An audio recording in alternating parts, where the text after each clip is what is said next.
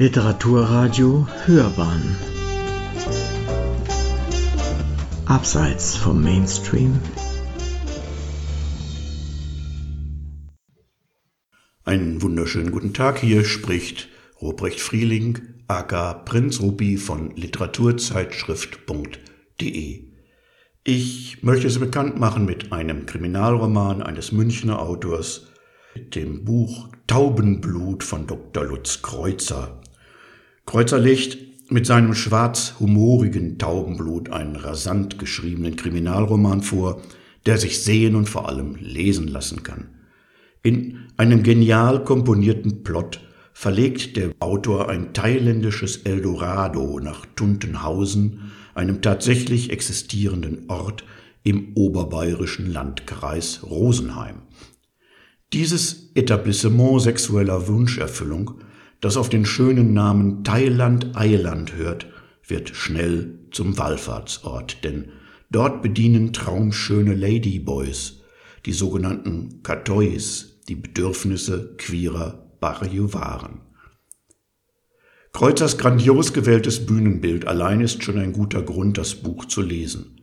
Die Vorstellung, wie bigotte Beamte aus der Münchner Staatskanzlei, Vertreter erzkatholischer Bruderschaften und ein Haufen durchgeknallter Nonnen gegen das Höllenloch vorgehen, ist in sich schon schrill und wird vom Autor geschickt inszeniert und ausgeleuchtet. Es fällt leicht, sich vorzustellen, wie die in ihrer Heimat inzwischen weitgehend anerkannten, schillernd schönen Zwitterwesen die nach außen heile Welt rund um den Chiemsee ins Wanken bringen.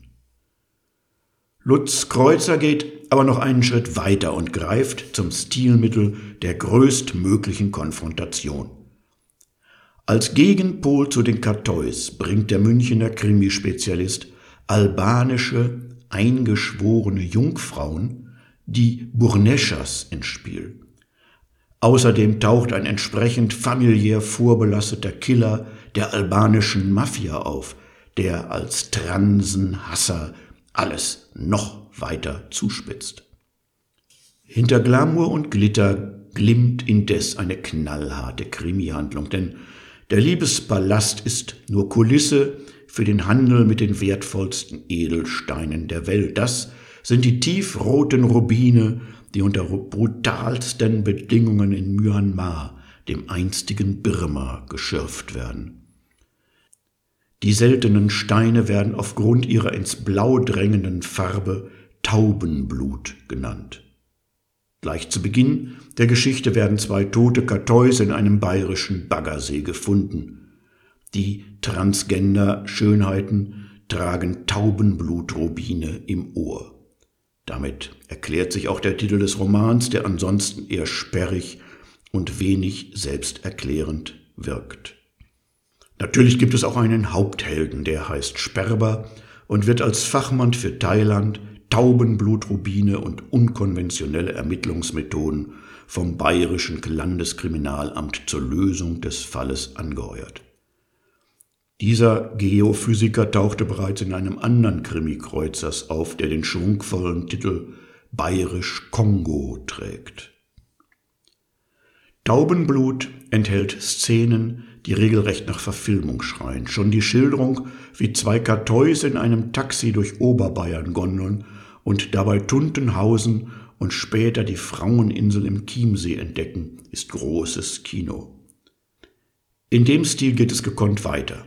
Der Roman nimmt bald Fahrt auf und gipfelt in einer Verfolgungsjagd auf Kamelen, mittels derer die Polizei den Übeltätern auf der Spur bleiben will. Diese farbenfrohe Szene erinnert an die Unterstellung, wonach bayerische Polizisten sich auf der Jagd nach Verbrechern bisweilen wie Kamele verhalten.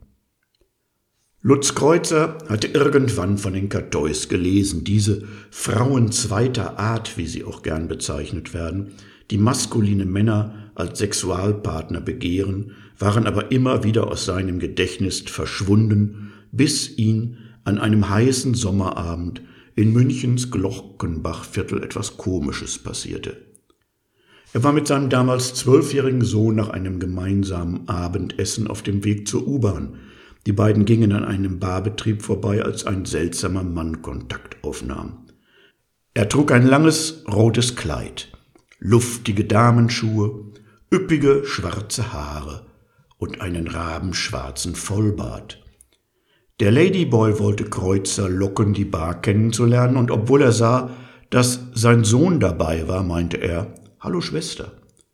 Dazu wiegte er lasziv sein Haar in der gespreizten linken Hand und wackelte mit den Hüften. Kreuzers Sohn riss Augen und Mund auf und prustete los. Mit Hallo Schwester begrüßte der Junge ab sofort morgens, mittags und abends seinen Daddy, dem die Szene voll peinlich war. Dabei imitierte der Filius jedes Mal den Kerl im roten Kleid und verdrehte entsprechend die Augen kurz, er machte sich einen hollen Spaß daraus, seinen Papst zu ärgern. Irgendwie interessierten Kreuzer diese Männer, die auch Frauen waren.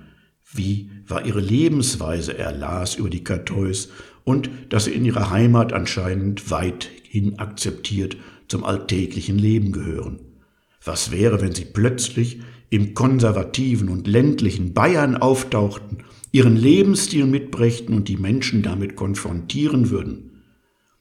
Dieser köstliche Gedanke war Ausgangspunkt für den Roman. Der Autor wollte einen Krimi schreiben, der voller Respekt vor diesen Menschen war, keine Klischees sinnlos bediente und die Menschen von einer staunenswerten Seite zeigen sollte. Am Ende stand Taubenblut.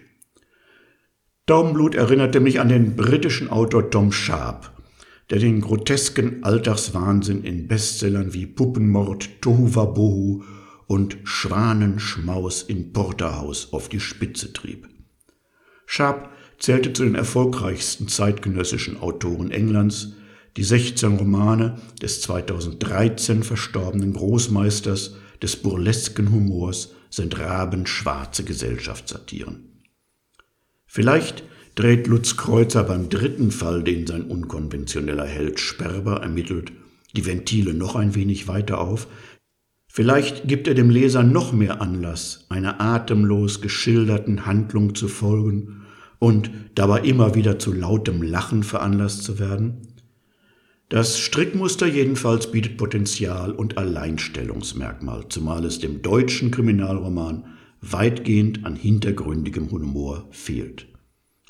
Taubenblut von Lutz Kreuzer ist ein gekonnt inszenierter Krimi, der sauber recherchiert wurde und das Absurde am Alltag betont.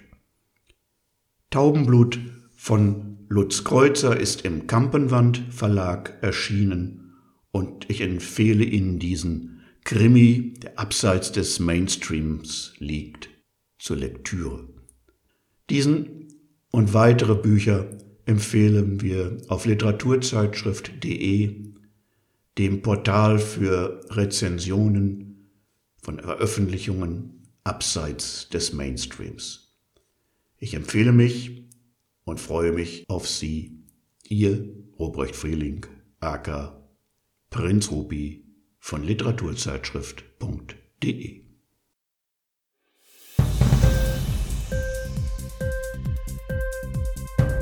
Hat dir die Sendung gefallen? Literatur pur, ja, das sind wir. Natürlich auch als Podcast. Hier kannst du unsere Podcasts hören. Anchor, Spotify, Apple Podcast, iTunes, Google Podcasts, radio.de und viele andere mehr.